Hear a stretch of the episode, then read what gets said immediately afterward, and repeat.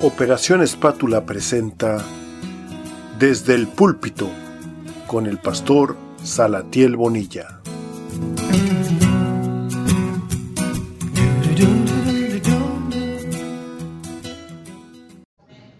Cada vez que venimos a la iglesia o a la casa del Señor, eh, debemos de venir con una actitud de esperar recibir algo, pero también de traer algo, de dejar algo aquí. Y eso que debemos de dejar son en, varios aspectos.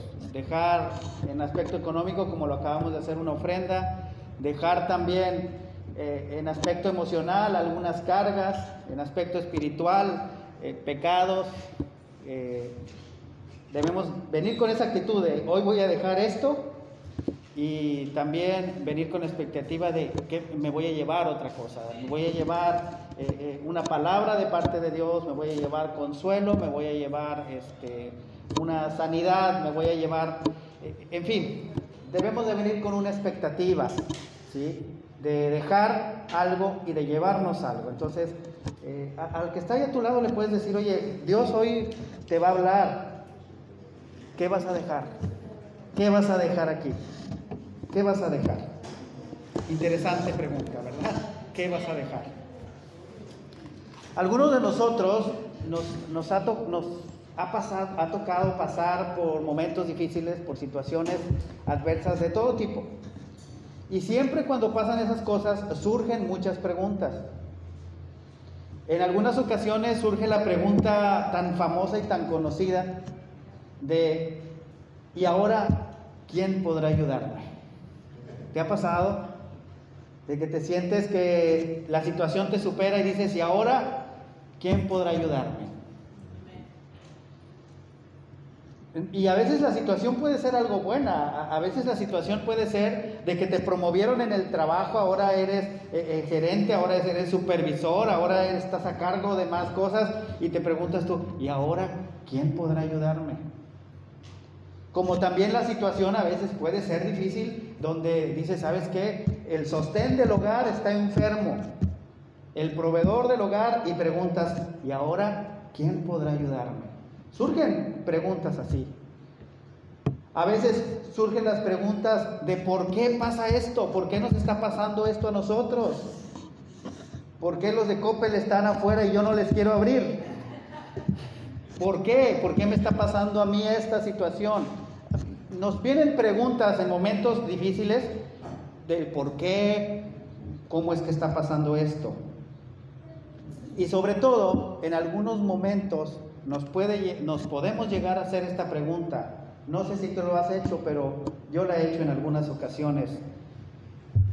¿Dónde está Dios? ¿Dónde está Dios que no lo veo?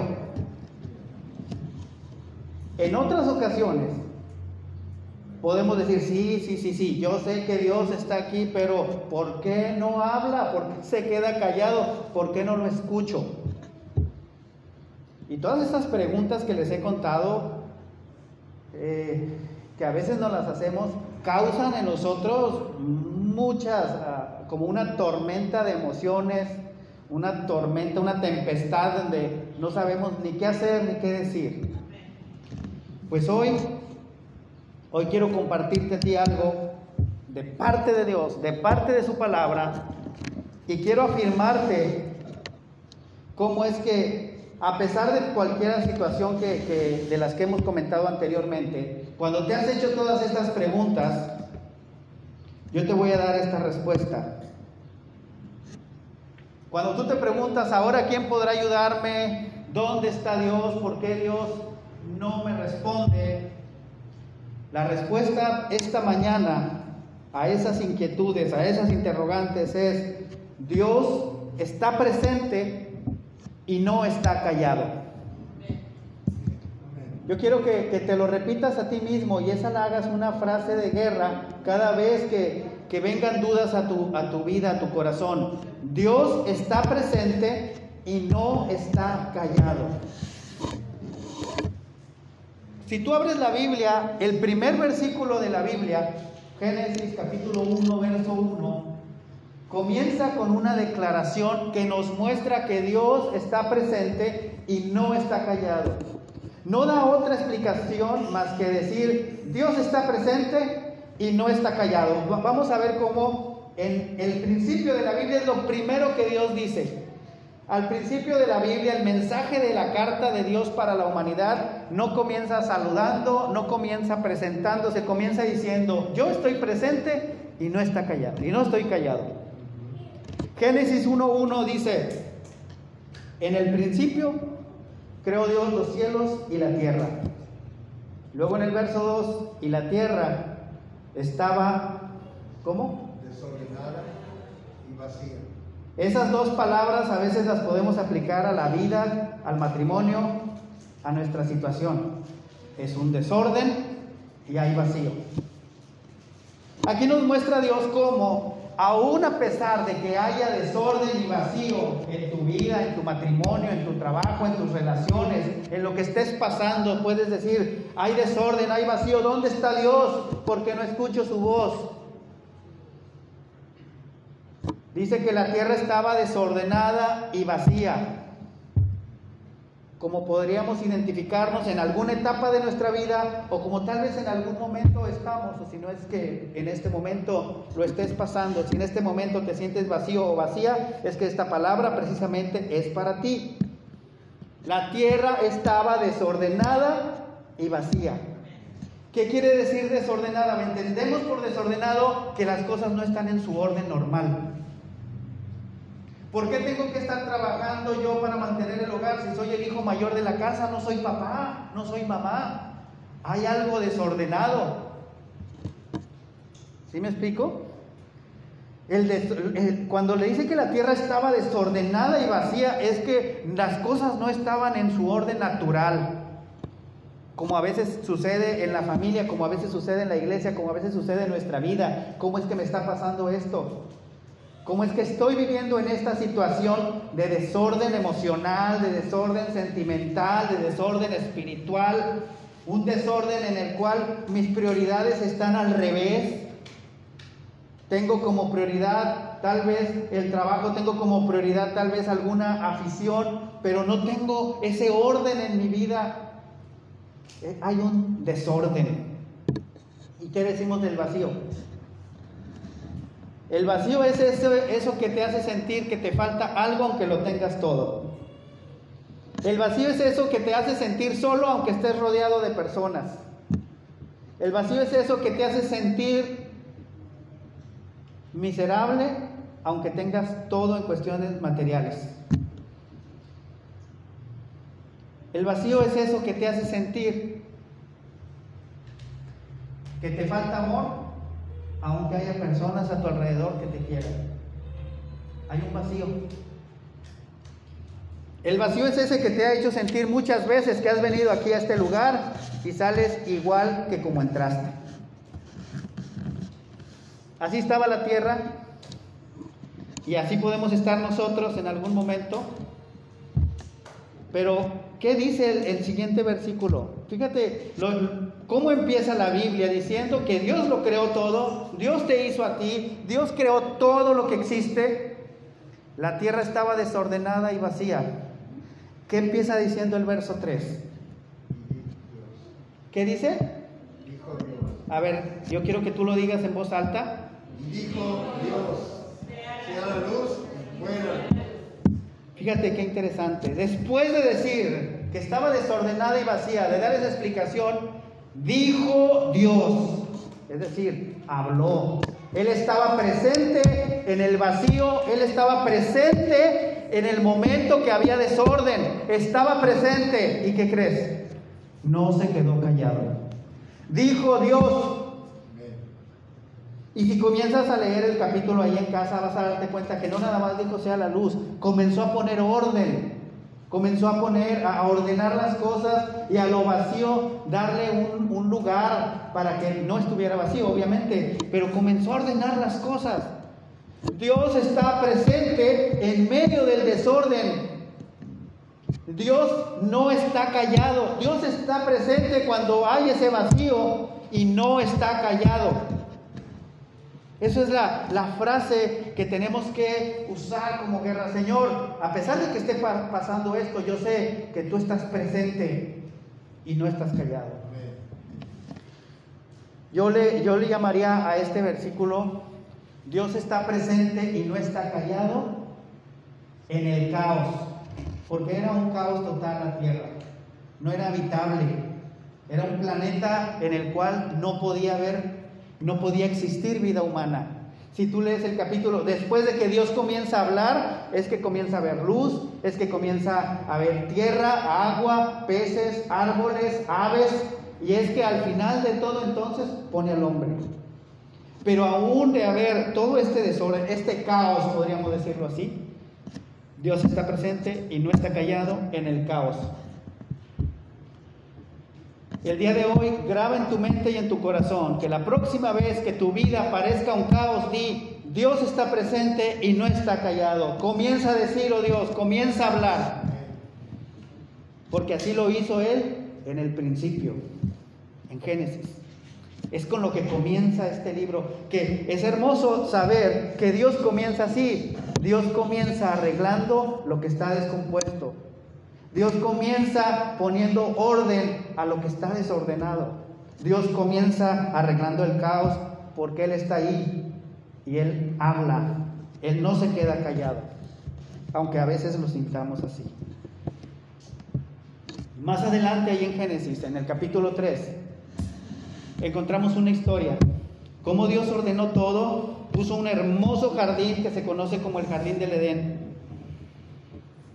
Y Dios pone árboles frutales y pone un árbol especial al cual le dice al hombre, sabes que de ese árbol no comas. El día que tú comas de ese árbol vas a morir. Y no solamente esto era lo hermoso, fíjate que Dios puso a Adán y a Eva en un huerto especial donde no tenían que trabajar, no había espinas, no se mortificaban por el sol, porque había un clima perfecto, el ambiente era perfecto y te voy a decir que otra cosa era perfecta. Las veladas por la tarde eran perfectas. A nosotros desgraciadamente no podemos pasar veladas diarias. Tal vez tenemos fines de semana de una carnita asada, fines de semana de salir a un parque, fin de semana, no lo podemos hacer todos los días. Bueno, no sé, a lo mejor tú sí, pero yo no puedo. Todos los días no. ¿Sabes que Adán y Eva Todas las tardes tenían una velada especial con la mismísima presencia de Dios. ¿Sabes que Adán y Eva no tenían que cantar como nosotros, que tu presencia llene este lugar, que tu presencia llene este altar, necesitado estoy de ti? Porque cada tarde tenían ellos esa presencia de, de Dios visitándolos en el huerto y convivían con Él. Una velada agradable, una velada muy buena. Cada tarde nos dice la Biblia que tenían, experimentaban de una presencia con Dios, hablando con Él cara a cara. Y esto nos recuerda cuando nos va bien en la vida, cuando todo marcha sobre ruedas. El trabajo que quieres, la casa que quieres, los hijos que deseas, todo está perfecto, todo marcha sobre ruedas. Tu buena relación con Dios. Pero ahí en el capítulo 3 de Génesis, en un mundo perfecto, un jardín perfecto, una relación perfecta, una esposa perfecta y una relación perfecta con Dios, pasó algo. El pecado. Adán y Eva desobedecieron a Dios. Comieron del árbol que Dios prohibió que no comieran. Y ellos inmediatamente después de que comieron Dice la Biblia que fueron abiertos sus ojos, se dieron cuenta que estaban desnudos y tuvieron vergüenza. Y lo que antes era perfecto, saber que en la tarde venía Dios a pasear con ellos en el huerto, escucharon la voz de Dios que estaba ahí presente y les dio miedo, se escondieron. Cuando tú y yo hacemos algo que sabemos que está mal, sabes que nos avergonzamos y no queremos que nadie lo sepa. No queremos que nadie lo sepa y mucho menos tenemos la confianza de acercarnos a Dios. Y aún en ese momento de pecado, en ese momento de remordimiento, en ese momento en el cual no queremos que Dios nos vea, que no queremos saber de Dios. En ese momento, quiero decirte ahorita, Dios está presente y no se queda callado.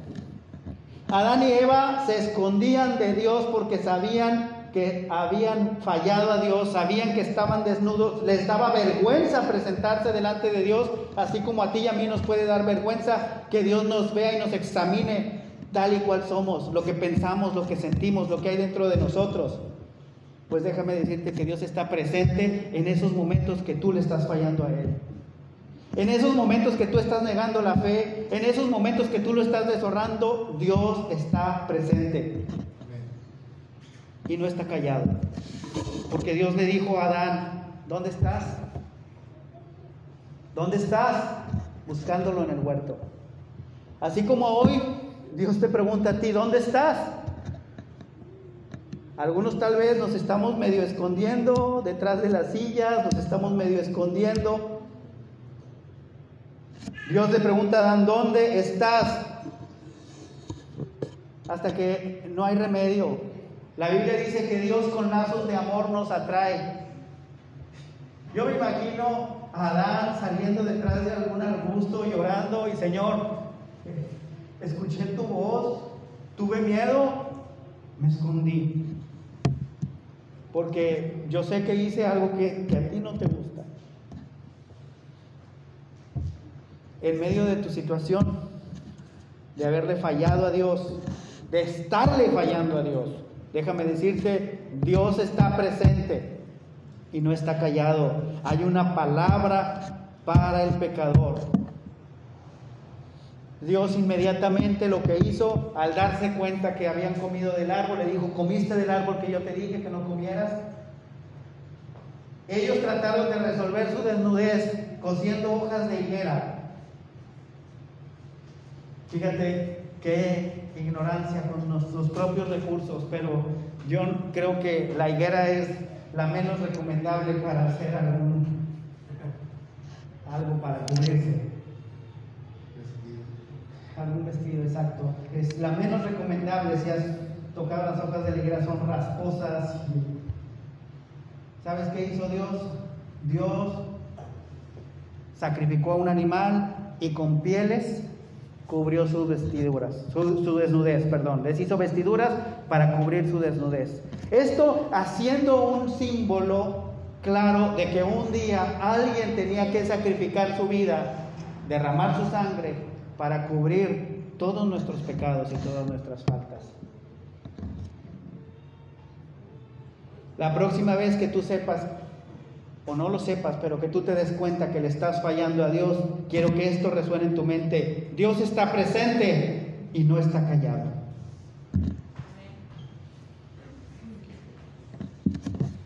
También otra cosa que podemos ver, que Dios está presente y no está callado, es en esos momentos difíciles.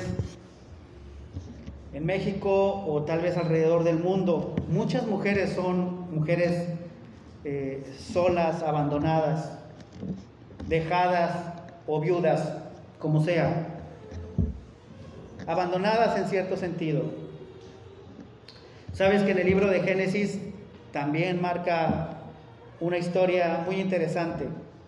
En el capítulo 21, versos del 14 al 19 de Génesis, cuenta la historia de Agar. Agar era una esclava que vivía con Abraham y su esposa Sara. Como Abraham y Sara no podían tener hijos, la costumbre era que a veces la esposa tomaba una de sus criadas para estar con el esposo y entonces tener descendencia a través de la criada, porque eh, era una esclava y obviamente como esclava era posesión de ella, los hijos de la esclava vendrían a ser hijos de la dueña de la casa. Esa era la cultura de ese tiempo. Dios le dijo a Abraham, Abraham, tú vas a tener un hijo. Pero pasó el tiempo y la promesa no se cumplía. Si ya estaba viejo cuando le prometió eso y pasaba más tiempo, él dijo, no creo. Sara se sentía más vieja cada vez y dijo, no, tal vez sea con mi criada. Le da la criada, tienen un hijo que se llama Ismael. Esto hizo sentir a Sara mal, porque ahora la criada era señora. Aunque la esposa real era Sara, pues la que tenía el hijo era Agar. Dios vuelve a hablar después de tiempo y le dice, Abraham, tú vas a tener un hijo y yo te lo prometí con Sara. No tenías que haber hecho esto. Sara recibe la promesa de Dios y tiene a luz a su hijo Isaac. Y ahora había un problema. El hijo de la esclava y el hijo de la esposa. Y van creciendo, Isaac siendo el hijo menor, el hijo pequeño, Ismael un hijo adolescente de 12, 15 años tal vez, o tal vez 8, 9, no sé, pero mayor que, que, Isaac. Resulta que a veces Ismael se burlaba de, de, Isaac porque era chiquito que no sabía hacer cosas. Ismael, un hijo de la criada, sabiendo hacer cosas de trabajo, ¿verdad? Criado con su madre. Y llegó a incomodar a Sara y Sara le dijo a Abraham, Abraham, mi hijo no va a heredar con el hijo de, de.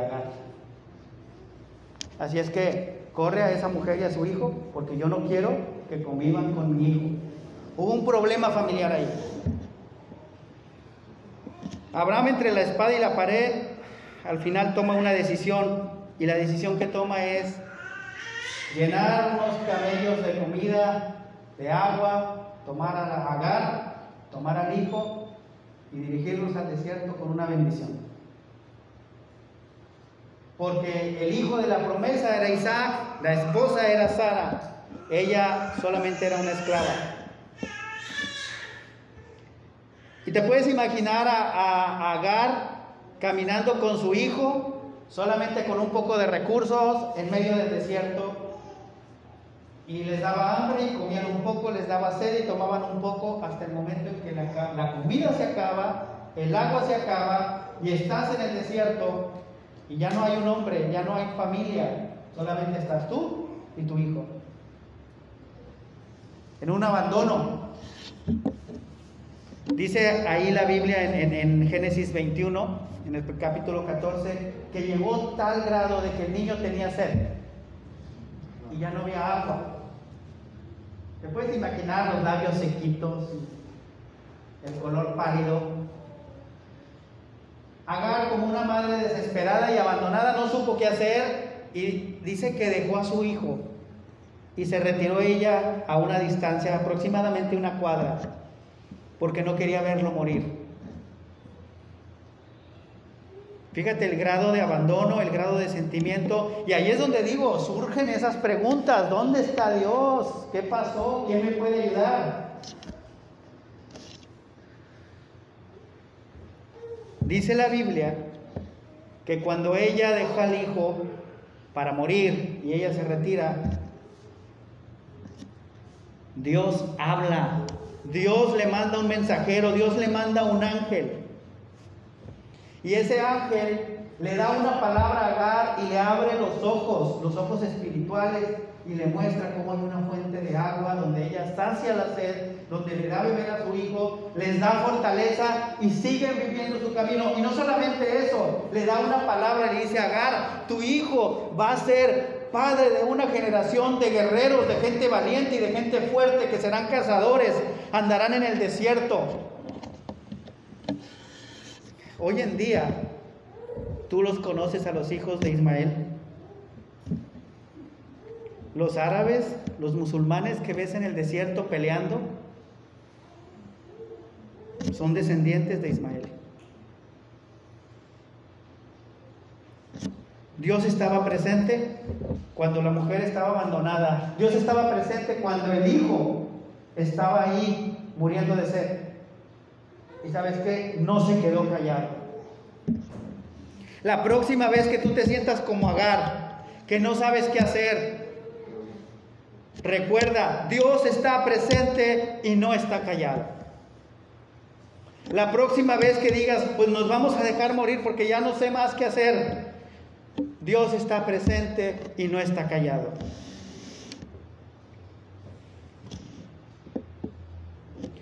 Tal vez tú digas, ¿por qué Dios hizo esto con Agar? Bueno, eh, Ismael era hijo de Abraham y Abraham era una persona a la quien Dios le había bendecido y Dios dijo, él es hijo de Abraham y por ser hijo de Abraham yo lo voy a bendecir y yo lo voy a prosperar. Pero lo cierto en todo esto que te he hablado hasta ahorita es que ya sea el caos, ya sea el pecado, ya sea el abandono, aún a punto de morir, Dios está presente y no está callado. Siempre hay una palabra de Dios y siempre está presente Él. Brincándonos de Génesis drásticamente hasta el Nuevo Testamento, en el, Evangelio según San Marcos, los discípulos de Jesús, andando con Jesús, después de una tarde de predicación donde echó fuera demonios, sanó enfermos, cruzaron el, el lago Genezaret o el mar de Galilea, y en, y en medio de la noche Jesús se durmió y se vino una gran tormenta y en esa tormenta sentían que iban a ahogarse. Ellos eran pescadores, algunos de ellos ya estaban experimentados y aún en su experiencia decían, aquí vamos a morir. Se levantó una gran tempestad en medio del mar y empezaron a decir, maestro, tú estás dormido, despiértate porque nos vamos a ahogar. Nos vamos a morir aquí, la tempestad está horrible. Así como a veces pasan las tempestades en nuestras vidas que no sabemos ni por dónde. Como dice el dicho, ya no ves lo duro, sino lo tupido. Ya no sabes por dónde. Pues sabes que Dios ahí estaba presente y no estaba callado. Porque Jesús se levantó, los reprendió y les dijo, Hombres de poca fe, ¿por qué tienen tanto miedo? ¿Por qué dudan? Y entonces habló a la tempestad y les dijo, calma, enmudece. Y dice que se volvió una hermosa, hermosa tarde templada. O sea, hubo gran bonanza, dice la escritura. Dios está presente en las tempestades que vienen a tu vida. Tal vez no ves nada, Tal vez sientes que te vas a hundir, tal vez sientes que te vas a ahogar. Y nos volvemos a preguntar, ¿dónde está Dios? ¿Por qué Dios no me habla? Déjame decirte, Dios está presente y no está callado aún en la tempestad. Aunque sientas que los vientos te sobrepasan y tengas gran temor por tu vida, Dios ahí está presente. Y te lo digo porque muchas veces queremos nosotros sentir algo, pero no se trata de sentir, se trata de creer, de tener convicción.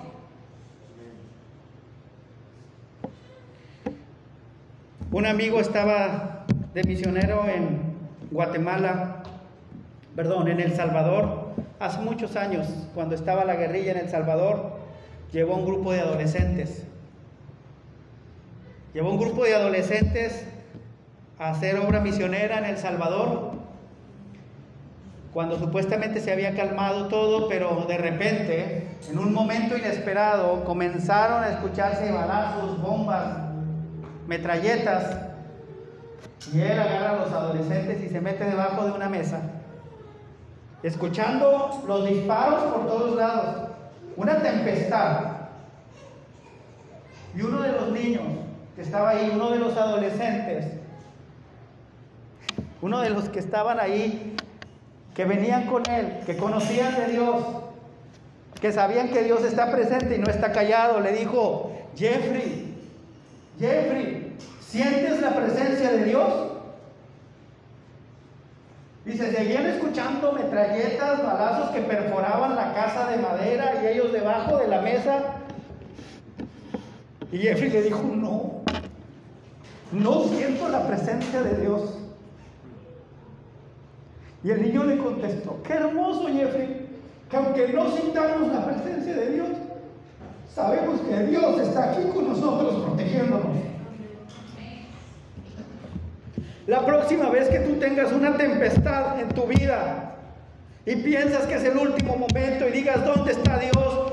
Tú di, no te siento, Señor, pero yo sé que tú estás aquí. Y no estás callado porque solamente con tu palabra puedes detener esto. Aún en la tempestad, Dios está presente y no está callado. Esta es la palabra que Dios tiene para ti. Quiere que te lleves esto en tu mente y en tu corazón. Dios está presente y no está callado. En el Evangelio de Marcos, en el primer capítulo, al final del capítulo, hay una situación, un hombre desesperado tenía lepra, su cuerpo se estaba podriendo en vida, su cuerpo estaba cayéndose a pedazos literalmente en Marcos capítulo 1, verso 40 y verso 41. Su cuerpo se estaba descomponiendo, apestaba, olía mal. No podía estar con sus familiares porque por la ley tenía él que ponerse un, saco especial, un, un, silicio y aparte él gritar y decir soy inmundo, soy inmundo para que todos se alejaran y no contaminara a nadie. Así que no podía estar con su hijo, su esposa, si es que los tenía, con sus amigos, no podía estar ni tocar a nadie. Era una situación de una enfermedad terminal, pero muy prolongada. Y él se da cuenta que Jesús andaba por ahí. Se dio cuenta que Jesús estaba ahí y él fue y le dice a Jesús, Señor, si quieres, puedes limpiarme. Y fíjate cómo, aún en la enfermedad y aún en enfermedades terminales, quiero que tengas presente esto, Dios está presente aún en enfermedades terminales y no está callado. Él le dijo, si quieres puedes limpiarme. Dios no se quedó callado y le dijo, quiero, sé limpio.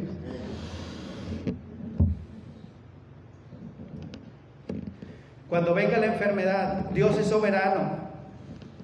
Dios es soberano. No te preguntes dónde está Dios, no te preguntes por qué no lo siento. Di, Señor, yo sé que tú estás aquí y que no estás callado. Dime qué es lo que quieres. Esta enfermedad me la vas a quitar. Y tal vez Dios te va a decir, sí, yo la quiero sanar. Pero también nos puede decir, como le dijo a Pablo, que tres veces le rogó a Dios, tal vez te va a decir, no, ¿sabes qué? Yo te voy a dar fortaleza para enfrentar esta enfermedad. Él es soberano. Lo importante aquí no es que sanes o no sanes, lo importante aquí es que Dios está presente y no se queda callado. Siempre habrá una palabra en el momento de sanidad. Voy a terminar con este versículo. Otra evidencia más de que Dios está presente y no está callado. Lucas 19:10. Lucas 19:10. Dice, porque el Hijo del Hombre vino a buscar y a salvar lo que se había perdido. Estas son palabras de Jesús. Si en tu Biblia tienes una Biblia que, que, que pone las palabras de Cristo en rojo, estas palabras las vas a ver en rojo. ¿Y esto qué tiene que ver con que Dios está presente o no está, y, no está callado? Mira, el Hijo del Hombre, hablando de Jesús, el Hijo de Dios, dice que vino a buscar y a salvar a lo que se había perdido. Tenemos una gran palabra de esperanza con esto. Yo te he dicho que en el caos Dios está presente y no está callado, que en el pecado Dios está presente y no está callado, que en el abandono Dios está presente y no está callado, que en la tempestad Dios está presente y no está callado, que en la enfermedad, aún sea terminal, Dios está presente y no está callado, pero también, tal vez tú digas, tengo familiares perdidos, que no conocen de Dios, es más, no se les ve ni tantito que quieran buscar de Dios. Él está presente y su palabra es esa, yo vine a buscar y a salvar lo que se ha perdido. A veces estamos perdidos aún aquí mismo en la iglesia, pues Él vino a buscar y a salvar lo que se ha perdido. A veces estamos perdidos en nuestro corazón. Él vino a buscar y a salvar lo que se ha perdido. En tu familia estás orando por alguien que necesita salvación. Es la palabra de hoy. Dios dice, yo estoy presente, he estado presente todo este tiempo y no estoy callado. Vengo a buscar y a salvar lo que se ha perdido. En esta mañana si algo podemos tener y llevarnos con gran convicción es que en mi vida Dios está presente y no está callado. Para todo lo que necesitas en tu vida, Dios está ahí presente y no está callado. Podría pasar más y más versículos donde Dios ha estado presente y no ha estado callado en los momentos de necesidad económica, como con la viuda, que ella y su hijo se iban a morir de hambre y llega el profeta y les da una palabra y Dios estuvo presente para suplir la necesidad de alimento. Podríamos hablar también de las personas que estaban tristes, llorando y lamentando por la pérdida de un ser querido y cómo llega Jesús diciendo, soy la resurrección y la vida, el que esté en mí, aunque el que cree en mí, aunque esté muerto, vivirá. Y, podríamos hablar de más cosas, pero no, no hay tiempo. Lo importante es que tengamos en el corazón firme y claro que Dios está presente y no está callado en cualquier momento de tu vida y en lo que estés enfrentando, aún sea en el pasado, aún sea en este momento y aún sea en lo que ha de venir.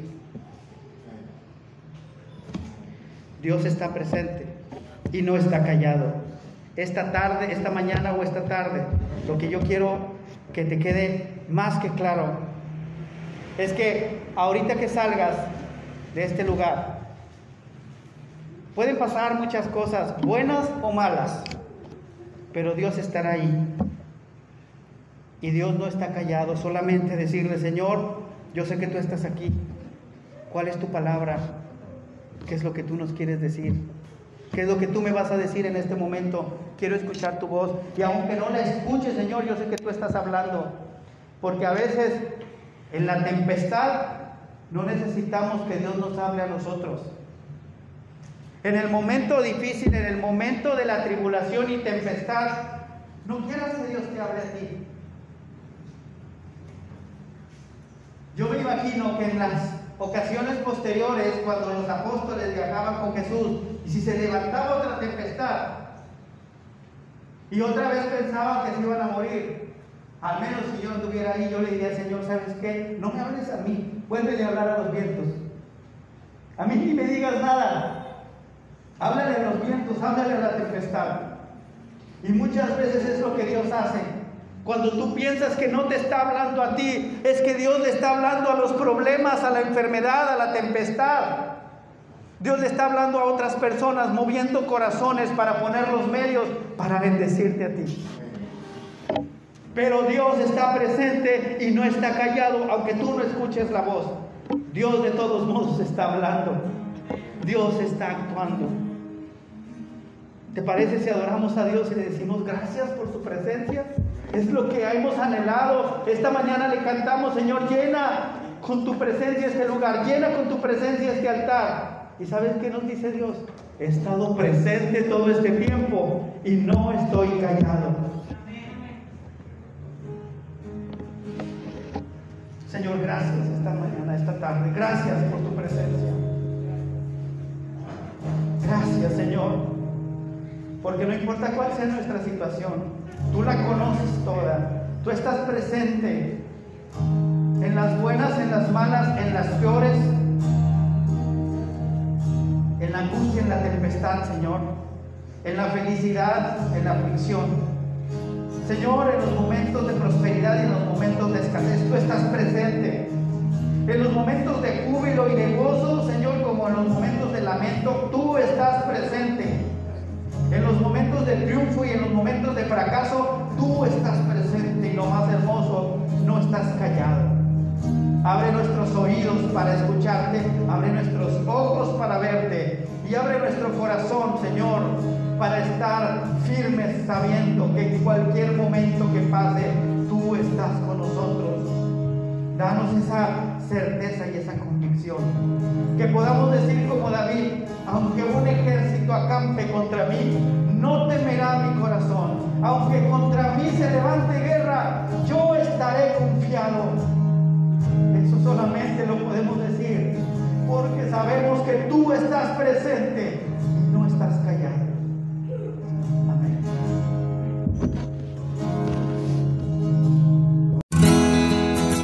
Operación Espátula presentó desde el púlpito con el pastor Salatiel Bonilla.